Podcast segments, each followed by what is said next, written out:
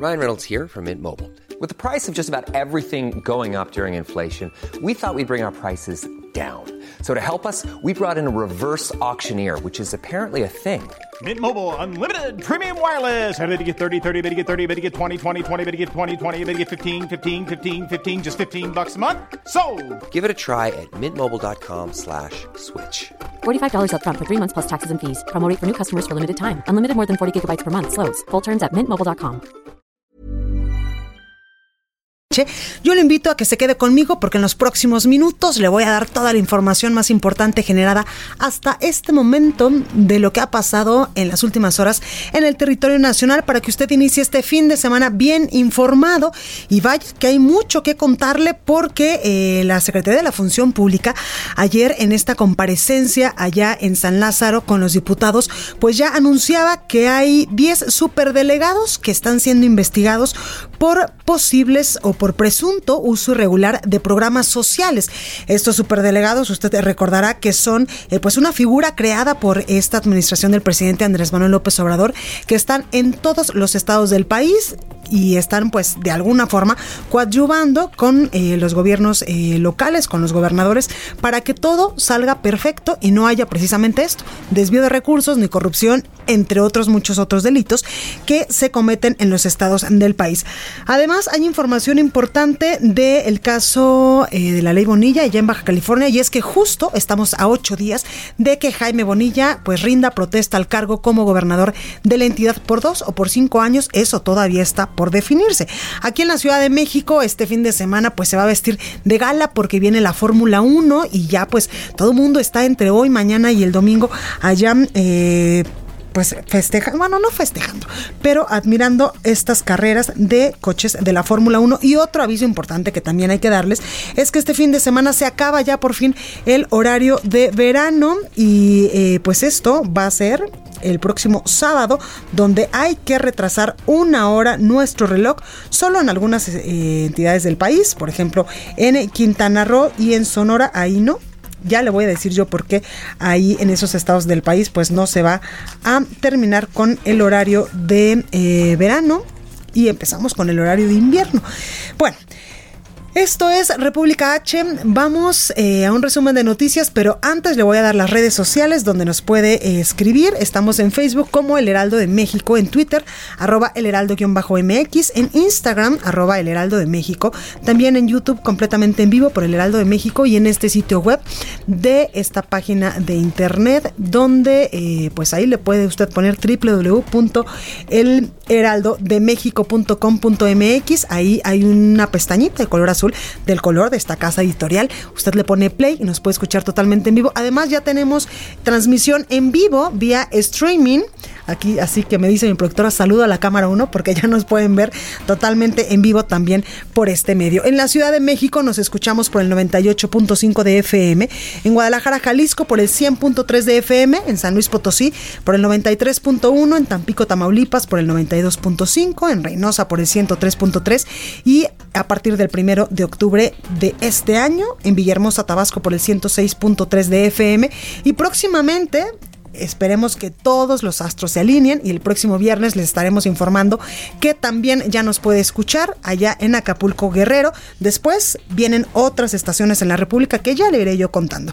Ahora sí, sin más y sin más avisos parroquiales, vamos a un resumen de noticias. En resumen.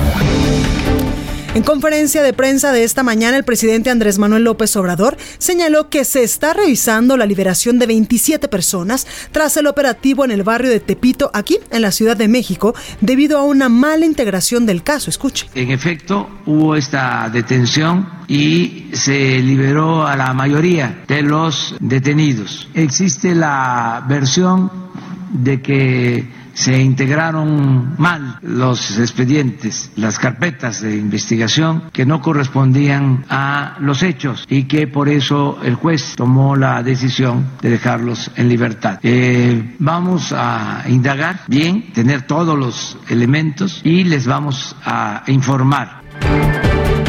La siguiente semana se presentará una reseña minuto a minuto del operativo en Culiacán, Sinaloa, donde se liberó a Ovidio Guzmán, hijo de Joaquín El Chapo Guzmán, así lo adelantó el presidente Andrés Manuel López Obrador. El canciller mexicano Marcelo Ebrard declaró que México le presentó a Estados Unidos un catálogo del armamento comercializado ilegalmente en nuestro país que ingresa a México para que tome las acciones necesarias con el fin de frenar el tráfico de armas.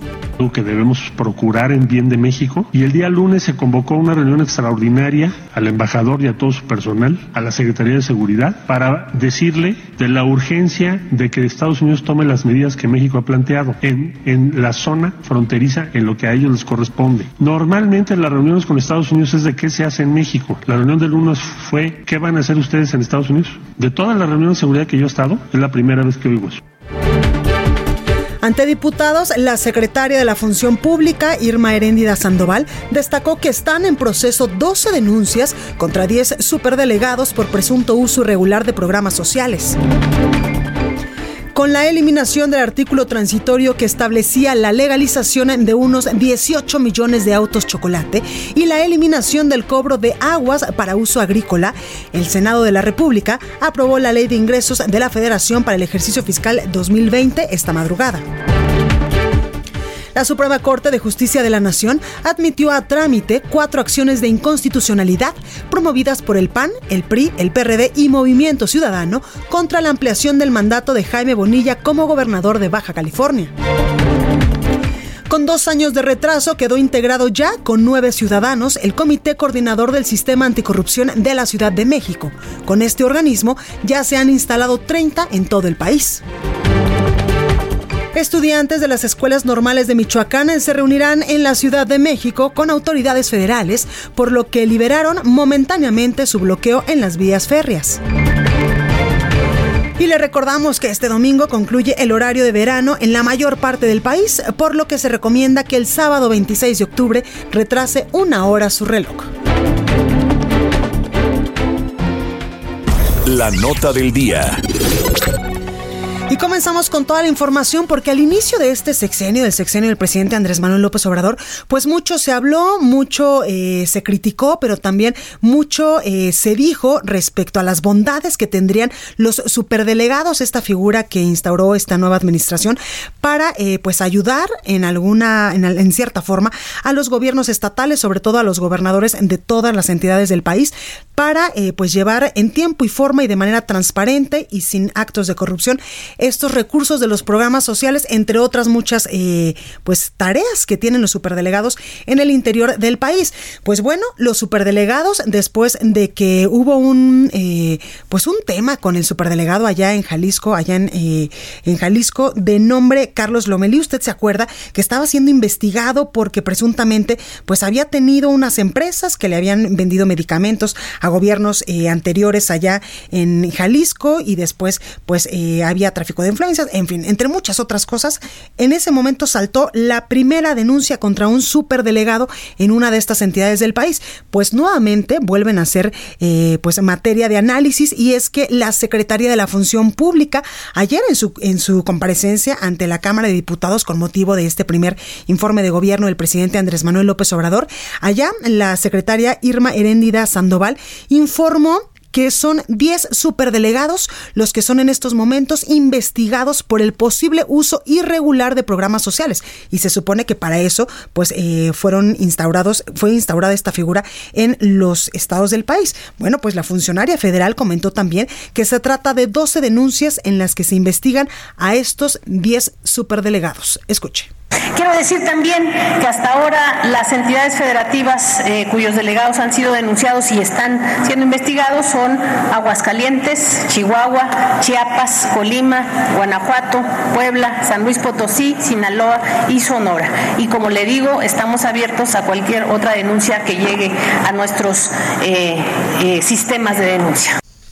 También la secretaria de la Función Pública era enfática al decir que todo aquel que se encuentre culpable o con indicios de responsabilidad administrativa o con vista de responsabilidad penal por uso de estos recursos será sancionado, así lo garantizaba ante el Pleno de la Cámara de Diputados. La secretaria también mencionaba que hay auditorías en programas sociales, pues se busca dar plena transparencia a su utilización allá en los estados de la República. Hay cuatro auditorías, decía, a programas de apoyo a niños y niñas de madres trabajadoras, al de atención a personas con discapacidad, al de ayuda para personas adultas mayores, también al programa Sembrando Vidas, que sobre todo está en el norte y el sur del país eh, con este tema de los migrantes, y todos los servidores de la nación también están siendo auditados. Sandoval, la secretaria de la Función Pública, dijo que el exdelegado de Jalisco, este que yo le comentaba al inicio, Carlos Lomelí, compareció ya como persona física y como ex servidor público debido a estas investigaciones que hay sobre él, sobre eh, contratos en el gobierno de, eh, bueno, en gobiernos anteriores allá en Jalisco, de sus empresas, de sus empresas farmacéuticas, las cuales pues ya fueron inhabilitadas. Y al respecto, por supuesto que hoy este tema cobró relevancia en la conferencia matutina del presidente Andrés Manuel López Obrador aquí en Palacio Nacional y al respecto el Ejecutivo Federal aseguraba que los superdelegados investigados por la Secretaría de la Función Pública serán castigados, fue enfático en este tema, serán castigados si se demuestran los delitos por los que son acusados. Escuchemos qué es lo que decía el presidente Andrés Manuel hoy. ¿Qué eh, opino? Pues que se investigue y que sin impunidad para nadie se actúe. Sobre si se tiene que separar del cargo, pues eso lo tiene que recomendar la misma Secretaría de la Función Pública. Este tipo de cosas eh, pues no son eh, asuntos complejos, porque sencillamente yo no protejo a nadie, no soy cómplice, no voy a encubrir a nadie. Ahí lo tenemos. El presidente pues consideró que los superdelegados investigados podrían separarse del cargo solo si la Secretaría de la Función Pública así lo solicita. López Obrador también rechazó las comparaciones con adversarios y gobiernos anteriores, decía literalmente el presidente Andrés Manuel. Lo único que calienta es que nos quieran comparar con nuestros adversarios, con los conservadores, con los que ya no están en el gobierno. Así lo comentaba esta mañana. Este tipo de cosas no son asuntos eh, complejos porque sencillamente yo no protejo a nadie, no soy cómplice, no voy a encubrir a nadie. Era enfático el presidente Andrés Manuel con este tema de los 10 superdelegados en estos momentos eh, auditados o investigados por la Secretaría de la Función Pública. El presidente también volvía a dar lectura a esta carta que envió esta semana a todos los funcionarios a nivel federal y a nivel local para exigirles que no se metan en asuntos partidistas. Vamos ahora hasta Baja California porque hay información importante y de último momento, Atahualpa Garibay, ¿cómo estás? Buenas tardes. Buenas tardes eh, a todo el auditorio. Bueno, bueno. Sí, te escuchamos, Atahualpa. Ah, es que eh, como que no escuchaba muy bien. No, bueno, eh, para, para informar que el Instituto Nacional Electoral se sumó a la batalla legal en contra de la llamada Ley Bonilla. El INE presentó ante la Sala Superior del Tribunal Electoral del Poder Judicial de la Federación un recurso jurídico para exigir que se respete el periodo de la nueva gobernatura del Estado, como lo establecía la convocatoria que se hizo la convocatoria señalaba que por única vez sería de dos años y que el periodo sería de 2019 a 2021. Se trata de una acción declarativa que se integra al expediente de juicio electoral para que eh, este órgano eh, eh, jurídico determine con claridad el periodo de dos años de la nueva gobernatura de acuerdo a la convocatoria, según eh, explicó el Instituto Nacional Electoral.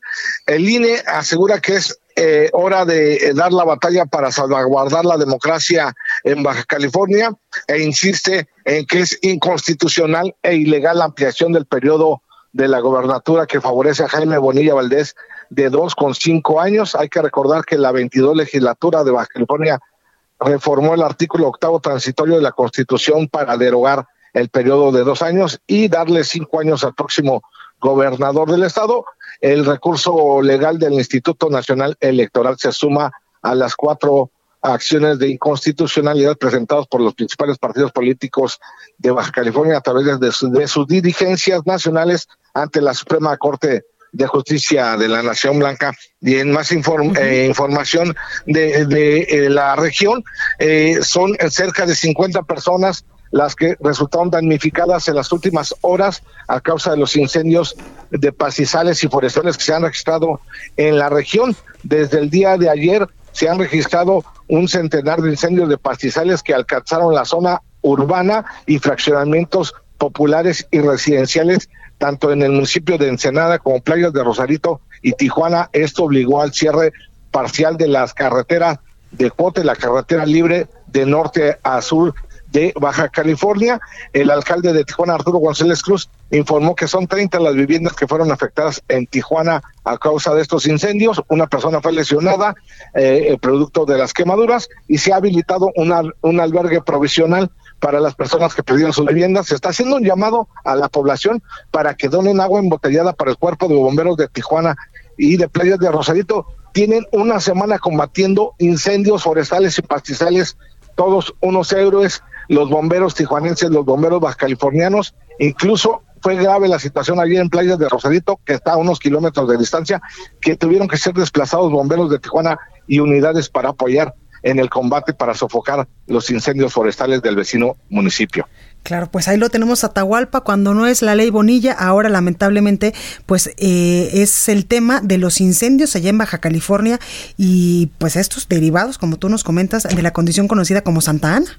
Así los vientos de Santana que alcanzan eh, eh, ráfagas de 40 millas por hora, eh, 60, 70 kilómetros, y cuando se, se pone más crítico, se pueden observar cómo los árboles son doblados con una facilidad, cómo los anuncios eh, de espectaculares caen, cómo los postes de luz también. El Consejo Municipal de Protección Civil se ha declarado en estado de prealerta y en sesión permanente en coordinación con la Sedena, el gobierno estatal y otras autoridades que tienen que ver con el tema de la seguridad de los ciudadanos. Atahualpa, también eh, preguntarte que eh, pues este eh, tema que ante las condiciones climatológicas adversas allá por los incendios, este viernes no hay clases de preescolar hasta educación media superior en varios municipios, ¿verdad?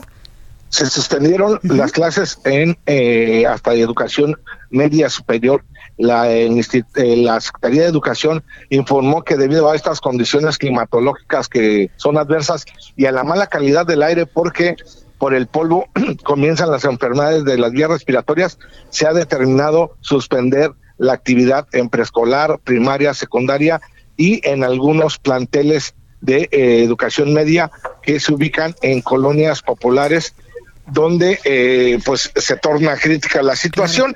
El día de hoy eh, pues se notifica a todos los padres de familia que no lleven a, sus hijos a los planteles escolares. En Mexicali se reporta sin ningún incidente, pero en el municipio de Ensenada y en el Valle San Quintín eh, también eh, las clases se, sobre, se desarrollan de manera normal, pero no se descarta que también se pueda ampliar. Eh, eh, para el próximo fin de semana, el, inicio de clases el lunes. Eh, las autoridades de, la Dirección de Protección Civil y de Salud han llamado a extremar precauciones a los padres, sobre todo a cuidar a los menores, para no exponerlos en esta condición climatológica que aumenta las enfermedades respiratorias. Claro. Atahualpa Garibay, gracias por esta comunicación y por este completo reporte de lo que pasa en estos momentos en dos temas importantes allá en Baja California. Buen día, bonito fin de semana. Buen día. Y hace unos momentos nuestro compañero Atahualpa Garibay pues nos explicaba que estos incendios pues han provocado estragos allá en Baja California por esta condición conocida como Santa Ana. ¿Pero qué es? Bueno, pues la condición Santa Ana se caracteriza por altas temperaturas, fuertes ráfagas de viento y bajos niveles de humedad. Para este día, por ejemplo, las altas temperaturas allá en Baja California oscilan ni más ni menos, imagínese usted este calor, entre los 33.8 grados centígrados y los 37.7 grados centígrados en las costas y valles de Baja California. Así que a tomar sus precauciones. Vamos ahora hasta Michoacán con nuestra compañera Charbel Lucio, porque fue localizado el sexto, el sexto eh, fallecido en el desplome de la avioneta. Esto en el municipio de Madero, allá en Michoacán, que ya le informábamos esta semana. Charbel, ¿cómo estás? Buenas tardes.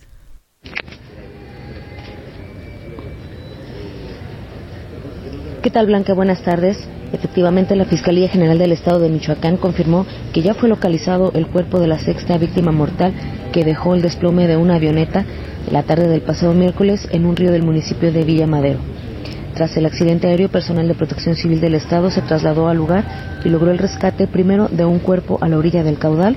Posteriormente, del interior de la aeronave se extrajeron otros cuatro cadáveres, pero los restos de una sexta víctima se encontraban desaparecidos. Fue hasta la tarde de ayer que la Fiscalía confirmó que el cuerpo faltante ya fue localizado. El fallecido fue identificado como Alfredo Alonso A., de 32 años de edad, quien era el piloto a cargo de la aeronave. Los seis cuerpos fueron trasladados al Servicio Médico Forense de Morelia a efecto de continuar con las diligencias. La Fiscalía eh, continúa con los actos de investigación, eh, mismos que serán remitidos a la Fiscalía General de la República, dependencia que finalmente será la encargada de establecer las causas del accidente. Ese es el reporte desde Michoacán. Perfecto, Charbel Lucio, gracias por esta información. Y ahora vamos a San Luis Potosí, donde por supuesto que también nos escuchamos por el 93.1 de FM con nuestro compañero Pepe Alemana, porque la sesión en el Congreso de San Luis Potosí, donde se tenía previsto votar para entregar la presea Plan de San Luis al mérito, terminó ni más ni menos que en batalla campal estos diputados que se pelean y se pelean. Pepe Alemán, ¿cómo estás? Buenas tardes. Buenas tardes, Blanca. Efectivamente, ayer en el Congreso del Estado se vieron momentos bochornosos y precisarte que no fue un pleito entre diputados, sino eh, fue un, eh, un enfrentamiento en la graderío del Salón de Plenos entre seguidores del presidente municipal actual Javier Nava Palacios y fue llegó por el PAN y del ex alcalde eh, también de la capital eh, que llegó por el PRD, Ricardo Gallardo Juárez. Apenas habían leído la primera parte de la correspondencia cuando se empezó la sacapela ahí en las tribunas porque los navistas querían promover un juicio político porque al ex alcalde Gallardo le atribuyen el desvío de, de más de, ciento, de 1.300 millones de pesos. De hecho, hay siete denuncias penales en su contra. Cuando llegó un grupo de choque, de los seguidores de gallardistas y empezó la sacapela. El presidente de la directiva, al filo de las 11 de la mañana, decidió, antes hizo dos eh, llamados al orden, obviamente no le hicieron caso, y eh, al filo de las 11 decidió suspender temporalmente la sesión blanca. Eh, si continuaron los golpes, se votó, posteriormente se reanudó la sesión, ya que desalojaron el salón. Y como bien lo dice, se iba a votar la propuesta para la presea Plan de San Luis, que es a la, digamos, como el personaje del año acá en San Luis. Es el máximo eh, galardón que da el Congreso local. Así es, a la, a la, personalidad del año. en esta ocasión estaba propuesto el empresario Jacobo Payán, que es el dueño del estadio Alfonso Lastras, que como recordarán el auditorio, el pasado domingo escenificó también otra trifulca ahí entre seguidores de Gallos. Exactamente, incluso el partido se, se canceló, ¿no? Con los Gallos del sí, también se suspendió. Así bueno. Entonces, todo esto sucedió ayer en el Congreso del Estado, después reanudaron la sesión y finalmente la propuesta de la presea no alcanzó la mayoría calificada del Pleno y no se le entregó al empresario Jacobo Payán. Tendrá que eh, hacer otra propuesta para que sea votada y, y, alcance la mayoría en el Pleno. Pero todos esos incidentes sucedieron ayer en el Congreso de San Potosí Blanca. Bueno, pues ahí lo tenemos, Pepe Almán. Gracias por esta comunicación. Gracias, buenas tardes. Buenas tardes. Y vamos a Oaxaca porque fue detenido Arturo García Velázquez, presidente municipal de Jalapa de Díaz en Oaxaca, por presuntos vínculos con delincuencia organizada. Y mire que ahorita que nos dé el reporte nuestra compañera Karina García, nos va a explicar incluso que le decomisaron varias armas. Karina, ¿cómo estás? Así es, Blanca, buenas tardes. Eh, buenas tardes a tu auditorio. Informarte que elementos de la Agencia Estatal de Investigaciones y de la Guardia Nacional detuvieron este jueves al presidente municipal morenista de San Felipe Jalapa de Díaz, Oaxaca, Arturo García Velázquez, por presunta participación en el acopio de armas y delincuencia organizada. Eh, comentarte que la Fiscalía General de Oaxaca confirmó el hecho a través de un comunicado de prensa en donde precisó que se realizaron al menos seis cateos en domicilios de esa municipalidad ubicada en la región de la cuenca del Papaloapan. La causa penal 219-2019 fue librada por un juez de control de Tuxtepec por el delito de desaparición cometido por eh, particulares en agravio de uno de los ciudadanos. Y efectivamente, como comentabas, el edil fue detenido eh, con dos de sus comandantes de la policía municipal, en donde les fueron asegurada una pistola calibre 9 milímetros y un arma larga marca Colt AR-15, entre otras. Los 10 sujetos, entre ellos el presidente municipal, fueron puestos a disposición de la gente del Ministerio Público local y federal. Y comentarte finalmente que el gobernador del estado pues ya dio su postura ante estos hechos y dijo que nadie estará por encima de la ley. Es mi reporte. Perfecto, Karina, gracias. Gracias, buenas tardes. Y de Oaxaca vamos a Veracruz porque el gobernador Cuitláhuac García aseguró que tras la salida del polémico fiscal estatal Jorge Winkler, el número de homicidios dolosos en la entidad se ha reducido en un 34%. Entrevistado en Palacio Nacional luego de reunirse con el presidente Andrés Manuel López Obrador, el mandatario veracruzano sostuvo que esa reducción está respaldada en las cifras incluso del Secretariado Ejecutivo del Sistema Nacional de Seguridad Pública. El gobernador eh, veracruzano reitera sus señalamientos en contra del exfiscal Jorge Winkler, nombrado en tiempos del panista Miguel Ángel Yunes Linares, a quien acusó de ocultar carpetas de investigación, falta por la que ya fue denunciado ante la Fiscalía General de la República. Y es que, de acuerdo con datos del eh, Secretariado Ejecutivo del Sistema Nacional de Seguridad Pública, de agosto, solamente en el mes de agosto, se abrieron solo 127 carpetas de investigación en Veracruz por el delito de homicidio doloso, mientras que en septiembre hubo solamente 110 carpetas. Jorge Winkler, usted recordará, dejó la Fiscalía Veracruzana el pasado 3 de septiembre en un acto que incluso pues los senadores del Partido Acción Nacional pedían la desaparición de poderes allá en Veracruz por el hecho que había motivado la salida de Jorge Winkler de un momento a otro de la Fiscalía General del Estado. Y además, eh, ya que hablamos de temas de, eh, pues de seguridad, asesinan a jefe policíaco en Cuernavaca. Esto sucedió en las últimas horas. Van solamente, más bien, van más de ocho, más de ocho, eh, pues eh, elementos de seguridad asesinados en Cuernavaca, donde en estos momentos y eh, pues es gobernado por un morenista y me refiero a Cuauhtémoc Blanco y es que Eduardo N, jefe de turno en la Policía Preventiva de Cuernavaca, fue asesinado a balazos por hombres armados cuando viajaba en un taxi.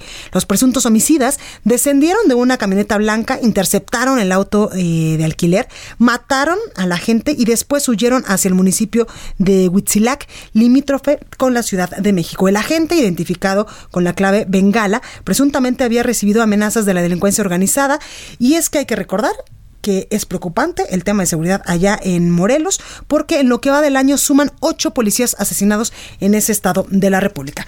Bueno, vamos al sacapuntas de este viernes. Yo soy Blanca Becerril, esto es República H, no se vaya, que yo regreso con más. Sacapuntas. De Cabal Salud goza el secretario de Comunicaciones Javier Jiménez Espriu. Aclaró la dependencia para salir al paso del rumor difundido ayer respecto a que en los próximos días renunciaría para someterse a una intervención quirúrgica. Es más, la secretaría advirtió que quienes contradicen esa versión oficial incurren en especulación sin fundamento. En los pasillos de Morena corre el rumor de que la presunta intervención de los llamados siervos de la nación en el proceso de sucesión de su dirigencia está documentada en audios. Otros dicen que es solo una fake news de los contrarios a Berta Luján para que se doblegue ante Jadko Polemski. Lo cierto es que todos esperan escuchar ya esas supuestas pruebas. Continúa escuchando a Blanca Becerril con la información más importante de la República en República H. Regresamos. Escucha la H. Heraldo Radio.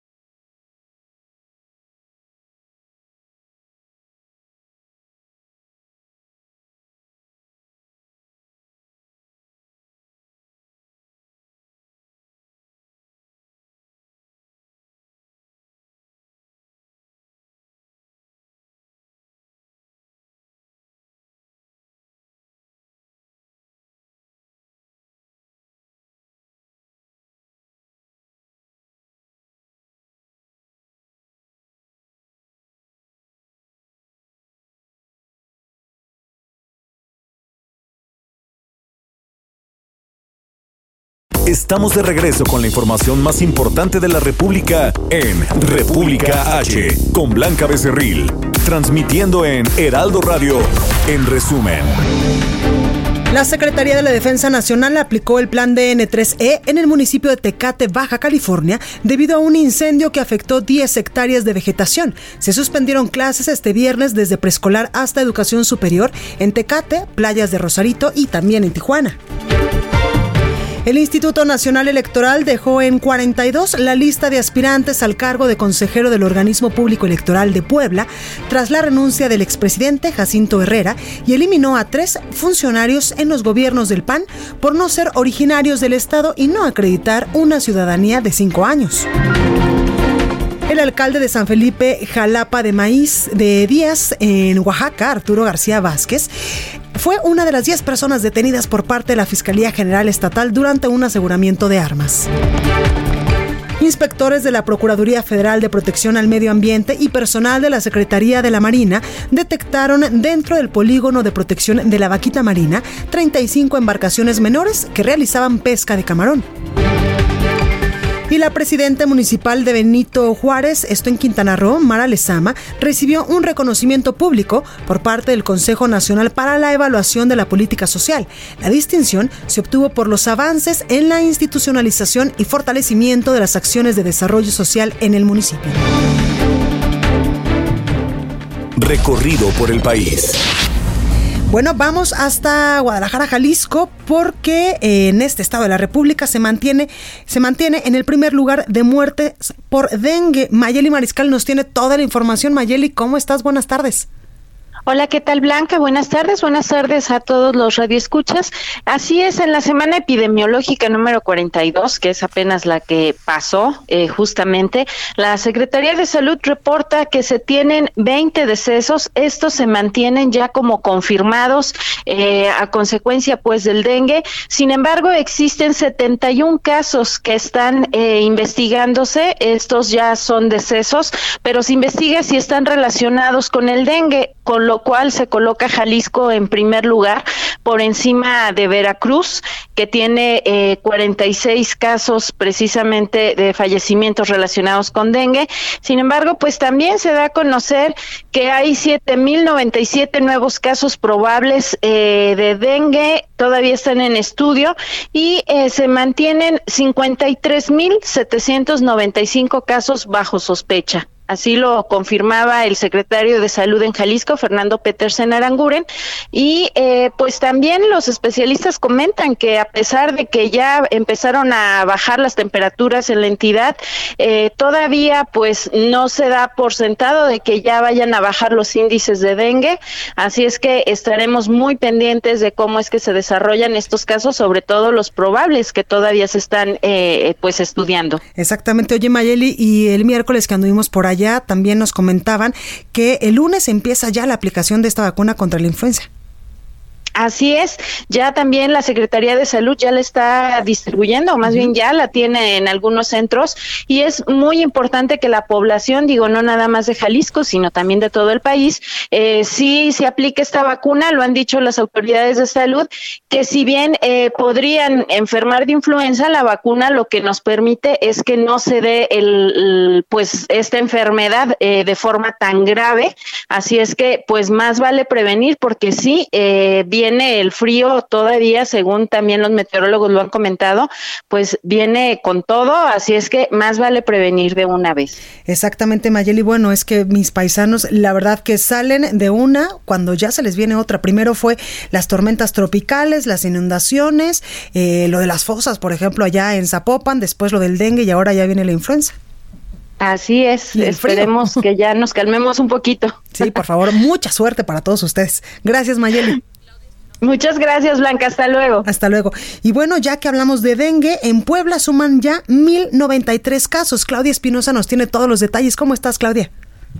Así es, eh, buenas tardes, te saludo a ti, a todo el auditorio de El Heraldo, pues para darte a conocer que el último reporte de la Secretaría de Salud señala que hasta el momento pues ya suman 1093 los casos de dengue aquí en la entidad. La zona que tiene la mayor cantidad de casos sigue siendo la Sierra Negra, principalmente en Tehuacán con alrededor de 300 por ello, pues se han puesto en marcha las jornadas sanitarias, se han intensificado y en los últimos tres semanas, pues más de 500 trabajadores de la Secretaría de Salud han sido capacitados en todas estas regiones con el objetivo, pues, de realizar toda la campaña de concientización, también la campaña de deschatarrización en estos municipios y obviamente, bueno, la atención a las personas que han resultado infectadas. Hasta el momento, no se han reportado casos de dengue hemorrágico y bueno, se mantiene la vigilancia permanente. Cabe mencionar que estas jornadas de capacitación pues continuarán a lo largo de las siguientes semanas con el objetivo pues ya de frenar esta cantidad de casos que han sido superiores en comparación con el 2018 hasta por 300 casos, pero se mantiene la vigilancia y bueno, las zonas más afectadas, te repito, la Sierra Negra con municipios como Tehuacán, también como Jalpan y en la Sierra Norte también se ha registrado algunos casos en la zona de Huauchinango. Es la información desde Puebla. Perfecto, Claudia, gracias por esta información. Estamos pendientes. Bonita tarde. Bonita tarde. Y hablando de temas de salud, la Comisión Nacional de Derechos Humanos a nivel nacional prepara una acción ya de inconstitucionalidad en contra de la reforma en Nuevo León, con la cual el personal de salud podría negarse a atender a pacientes de la comunidad LGBT más migrantes, indígenas o mujeres que pidan abortar. Cuestionado sobre la reforma para incluir en la Ley de Salud de Nuevo León el concepto de objeción de conciencia, el titular de la CNDH, Luis Raúl González Pérez, dijo que presentará varios argumentos, entre ellos al artículo primero de la Constitución. El Ombudsperson Nacional destacó que de las 230 acciones de inconstitucionalidad que ha promovido la Comisión Nacional de Derechos Humanos en todo este periodo en el cual pues él ha estado al frente de esta comisión, la Corte le ha dado la razón en el 90%. La ley aprobada allá por el Congreso de Nuevo León consiste en que el personal médico, yo se lo he dicho ya en varias ocasiones aquí en este espacio, y también las enfermeras podrían excusarse, podrían decir, bueno, yo no quiero atender eh, pues a estas personas y eh, todo esto en contradicción entre si es un deber jurídico o el deber moral de acuerdo a lo que ellos consideren necesario, como los casos, por ejemplo, de aborto. Por ello es que esta ley, estas modificaciones a la Ley General de Salud allá en Nuevo León, pues han dado mucho de calvar esta semana con el concepto de objeción de conciencia. Y es que la salud, pues evidentemente tiene que ser para todos sin distingo y también sin discriminación de sexo, de raza. Por ejemplo, si eres migrante o eres indígena o, o eres una mujer que pide abortar siempre y cuando, pues evidentemente sea legal el aborto en ese estado del país. Pero vamos con más información. Estados. Y ya está con nosotros Antonio Bautista, coeditor de Estados en el Heraldo de México. Antonio, buenas tardes, ¿cómo estás? ¿Qué tal, Blanca? Muy buenas tardes a ti y a los escuchas bien. Todo en esta ciudad está medio caótico, pero nosotros estamos muy bien. Es que cuando no es la Ciudad de México caótica? Solo en Navidad y en Año Nuevo porque la gente sale de vacaciones. Y por eso es nota en Navidad y Año Nuevo. Exactamente. no hay nadie en las calles. Porque no hay nada de tráfico. Oye, Antonio, similitudes entre Baja California y Veracruz. Y es que mira que hay muchas, en todos los sentidos. Sí, fíjate que ayer finalmente el ministro de la Corte, José Fernando Franco González Salas, admitió las eh, acciones de inconstitucionalidad presentadas por cuatro partidos. Estos fueron el PRI, el PAN, el PRD y Movimiento Ciudadano. Y aquí viene lo interesante. En, como recordamos, en 2014 se hizo la reforma electoral. Entonces, esta reforma planteaba ya la vamos, homologar los tiempos electorales en los estados para hacer concurrentes las elecciones. Varios estados, entre ellos Baja California y Veracruz, hicieron modificaciones a sus constituciones. Esto que nos dices, Antonio, de hacer concurrente las elecciones derivado de esta reforma político-electoral eh, del 2014, es que en todos los estados del país lo que se está buscando es que el mismo día que se vota por el presidente de la República, se vote por el gobernador. no dos días antes, exactamente, no dos años antes o dos años después, sino que todo sea igualito para que la elección pues nos, nos cueste menos. Sí, y también los congresos locales, pues eh, en el caso de los estados, los municipios, los cabildos. Entonces, bueno, Baja California hizo la aprobación de lo que ahora se está impugnando, el artículo 8, eh, en octubre de 2014. Para diciembre de 2014, el Congreso de Veracruz aprobó la reforma impulsada en aquel momento por el eh, gobernador Javier Duarte para que en 2016 se eh, fuera en la gubernatura de dos años y pudieran hacer la concurrencia en 2018. Esto no le gustó a Movimiento Ciudadano. En aquel momento, Movimiento Ciudadano impugnó con una acción de inconstitucionalidad esta reforma que presentó el Congreso. Y entre sus argumentos decía que un mandato de dos años atenta contra el desarrollo de la acción pública, impactando de manera negativa en la planeación, programación y ejecución de los programas de desarrollo regional, entre otros argumentos que presentó ante la Corte. Fue precisamente el ministro José Fernando Franco González quien tuvo en sus manos el análisis y la presentación del proyecto de resolución para esta, este caso. Y pues dijo que si bien los argumentos que presentaba el partido este, eran consistentes, en aquel momento la resolución fue que se había presentado esta impugnación después de que había sido ya este, aprobada por el Congreso. no, no, ya no había manera de echarla para atrás y ya no había manera de hacer que se extendiera el periodo, del, del, periodo de gobierno de 2016, hacerlo otra vez de seis años o de más o de, o de otra o de otra variación de tiempo. Y así gobernó Miguel Ángel Yunes Linares y también eh, Gali en Puebla. Antonio Gali también gobernó en Puebla, pero en Puebla el contraste entre estas dos es que no se llegó a la corte. En Puebla no pasó nada. ¿Por qué? Porque ya había otras circunstancias. El partido que en ese momento estaba eh, muy fuerte, perdón, dominante era el PAN, y ya había un planteamiento, una previsión para tener la posibilidad de la candidatura de Marta Erika Alonso, que en paz descanse, ¿no? Este, en aquel momento la, el, tribunal pues analizó los, los, vamos, analizó los argumentos, pero dijo que esto no era posible. Y hoy MC plantea una impugnación, pero en el sentido contrario. Quiere un gobierno de dos años y no quiere que se extienda a cinco. Y Bonilla, Jaime Bonilla, el gobernador electo, ya planteó que dos años no se puede hacer nada. Y además él ha dicho ya en reiteradas ocasiones, Antonio, que él hizo campaña no para dos años, sino para cinco.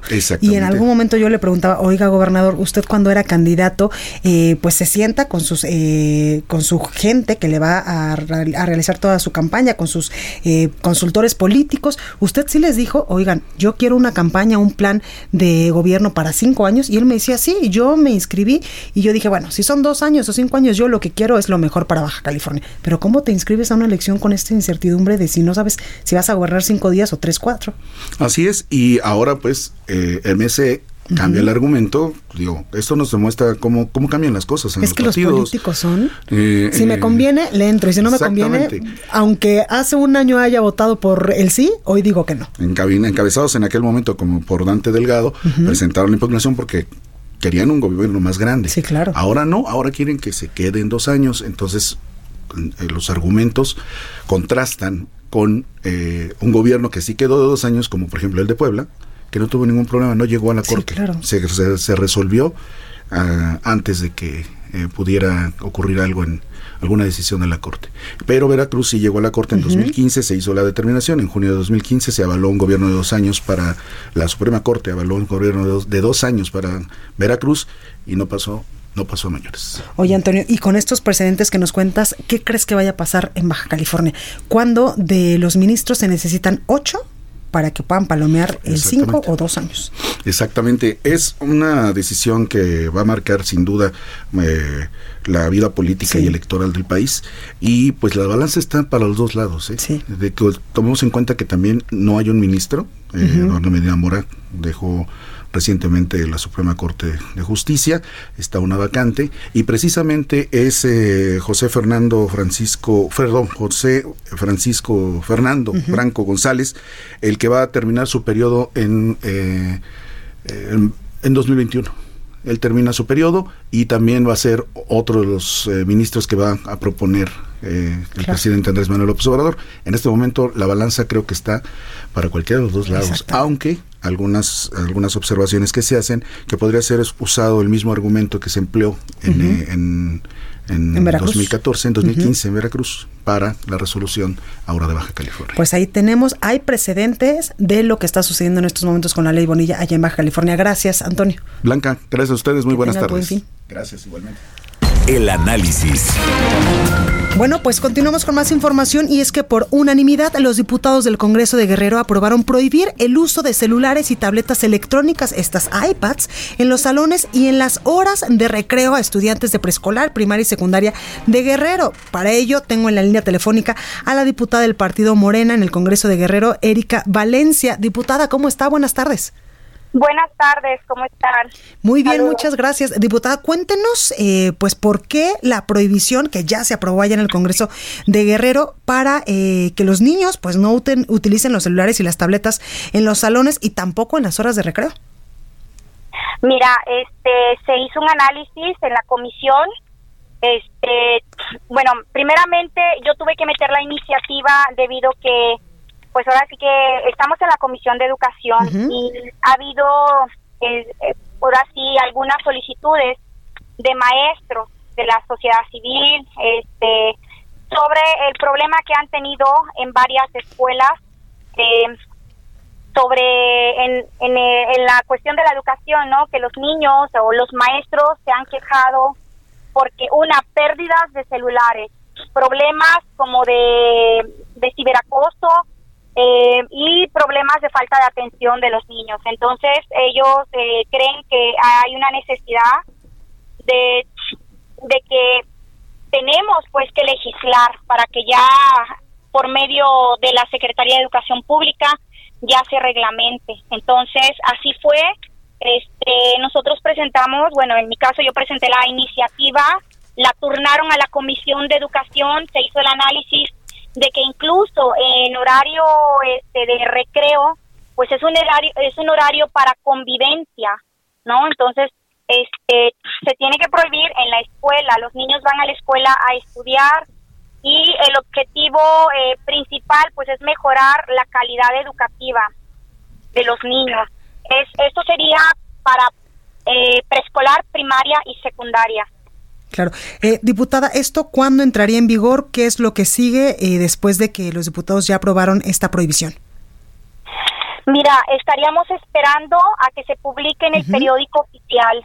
Esperemos que sea pronto. En algunas leyes que se han aprobado ha sido pronto, de un mes, mes y medio, dos meses.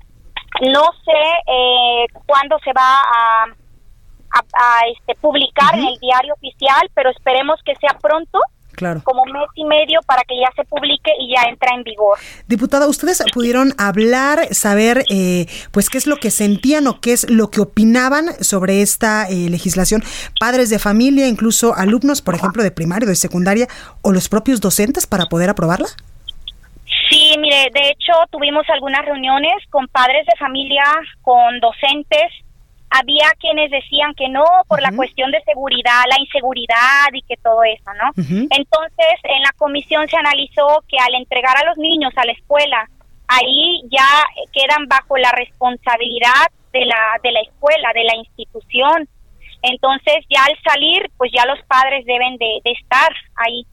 Y además debe de haber comunicación con los maestros. En algunos casos hasta abren sus grupos de WhatsApp, los maestros con los padres de familia y los que no tengan esa, eh, eh, eso de WhatsApp, todo eso, pues simplemente un padre de familia al dejarlo en la escuela lo deja con la responsabilidad de la institución y ya al, recogerlo, pues ya otra vez el padre tiene su responsabilidad. Diputada, esta, eh, esta prohibición, ¿cómo se va a aplicar en las escuelas, en los planteles? Es decir, los niños llegan al plantel educativo, se les decomisa ahí el celular y se les entrega al final eh, de las clases o se les va a pedir a los padres de familia que ni siquiera manden a los niños a la escuela con estos aparatos. Bueno, yo creo que ahí cada institución cada escuela o docentes, directores, ellos tendrán que reglamentar, tendrán que hacer su propio reglamento y ellos podrá, podrán decidir. De hecho, así dice la iniciativa, que esto, esto lo podrán decidir tanto eh, los directivos, padres de familia y los docentes para ponerse de acuerdo y eh, tener su propio reglamento. Ya ellos pueden decidir si decirle a los padres que definitivamente no los manden con celular cuando los dejan en la escuela, el propio padre le recoge el celular y cuando lo recoge, pues ya se lo entrega. Digo, en los casos de los padres que se resisten, ¿no? Y que quieren dejarle a sus hijos el celular. Diputada, esta prohibición aplica para escuelas públicas y privadas porque también hay que entender que muchos maestros, incluso por ejemplo a nivel secundaria, pues ya empiezan a dejar tareas y, trabajos que se tienen que entregar incluso en computadora o en estas iPads y muchas a veces en algunos planteles o en algunos eh, en algunas escuelas, pues muchas de las actividades también eh, escolares dentro del plantel, pues son eh, por medio de estos aparatos electrónicos, sobre todo de las iPads. Sí, sí, de hecho, este, mira, esto va para la educación pública. sobre todo y pues ahora sí que aquí los maestros, bueno, va, como ya les dije, es preescolar, primaria y secundaria, pero sobre todo aquí los maestros son los que van a tener el control cuando los maestros tengan alguna actividad didáctica, no algo en pedagogía que tengan que llevar sus tablets tus iPad o, o su laboratorio de cómputo, ellos indicarán el día de mañana vamos a tener laboratorio de cómputo, nos vamos al laboratorio o el día de mañana van a traer sus tablets, porque hay programas de gobierno incluso que están entregando tablets a los niños para, pero es precisamente para trabajos escolares. Entonces ahí tendrán el control los maestros.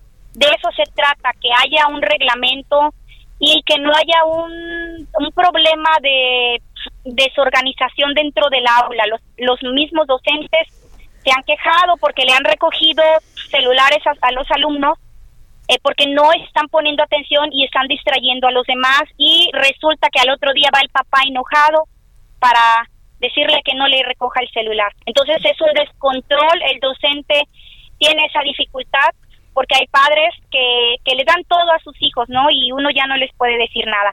Pero ya viendo una ley, ahorita incluso varios maestros están agradeciendo y que va a haber más concentración, ahora sí, para la cuestión educativa, para que haya un mejor rendimiento escolar y así también evitar problemas eh, de la internet que hay de ciberacoso, eh, problemas eh, de bullying y problemas psicológicos que a veces a veces causan en los niños, problemas de, de violencia muy graves.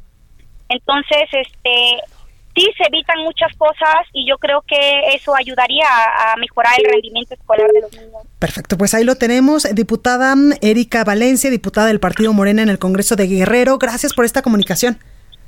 No, gracias a ustedes. Saludos a todas y a todos. Igualmente que esté muy bien.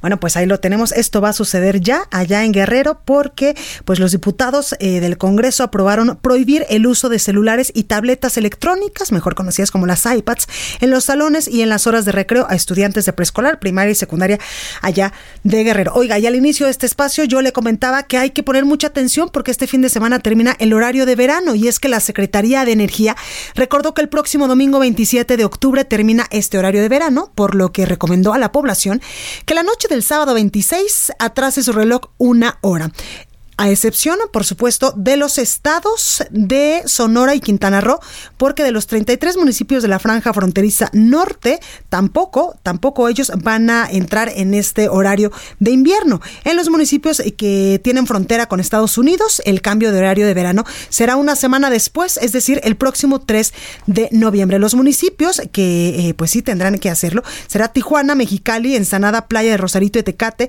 en Baja California, eh, también eh, Juárez, Ojinaga, Ascensión y eh, Guadalupe, Janos, Manuel Benavides y estos en Chihuahua, Acuña, Piedras Negras, Guerrero, Hidalgo, Jiménez, Zaragoza, Nava y Ocampo en Coahuila. En el caso de Sonora, el trato eh, diferenciado obedece al propósito de facilitar la vida cotidiana de los residentes que cruzan, pues constantemente todos los días y en todo momento, la frontera con Estados Unidos por motivos, por ejemplo, laborales, que vayan a trabajar a Estados Unidos o que vengan a trabajar a México, o que vayan los chicos a estudiar a Estados Unidos o viceversa, al homologar el horario con la zona fronteriza estadounidense, mientras que en Quintana Roo la decisión se tomó para aprovechar la luz natural del Caribe y que los visitantes, todos los turistas nacionales y extranjeros, pues tengan una hora más para disfrutar de lo maravilloso y de las maravillosas playas que tiene el Caribe mexicano. Así que recuerde, este sábado, antes de las 2 de la mañana, antes de irse a dormir, vaya y atrase solo una hora su reloj y el domingo o el lunes, ya que se levante, pues ya va a despertar con la luz del día si es que no se levanta a las 4 y media la mañana como yo.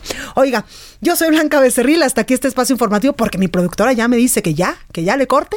Hasta aquí este espacio informativo, yo le espero el día lunes con más información en punto de las 12. Que tenga un excelente fin de semana, disfrútalo mucho y sea muy feliz.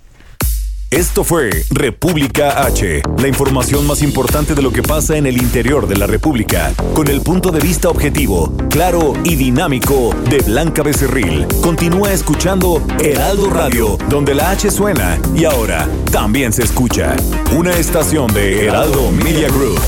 Heraldo Radio.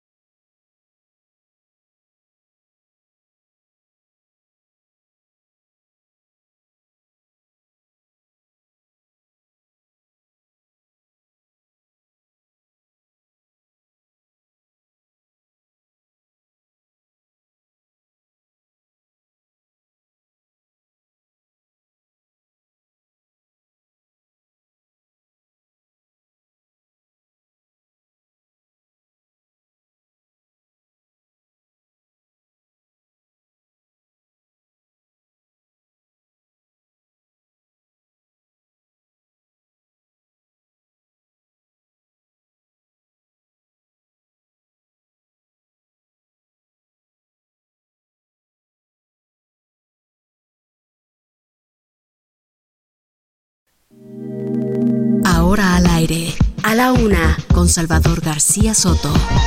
Un encuentro del diario que piensa joven con el análisis y la crítica. A la una, con Salvador García Soto.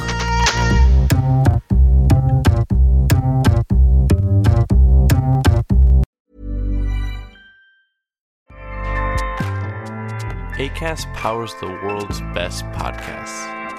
Here's a show that we recommend. The Real Housewives is a guilty pleasure for most, but if you're looking to not feel guilty about that pleasure, tune in to Everything Iconic with me, Danny Pellegrino, where I break down all the messy moments and behind the scenes antics of Bravo's popular franchise. And on Everything Iconic, I also interview celebrity guests like Kelly Ripa, Kiki Palmer, Drew Barrymore, Cameron Diaz, and more about their guilty pleasures, their past work, and so much more. So if you're pop culture obsessed and find yourself watching way too much reality TV like me, tune in to Everything Iconic with Danny Pellegrino wherever you listen to podcasts. ACAST helps creators launch, grow, and monetize their podcasts everywhere. ACAST.com.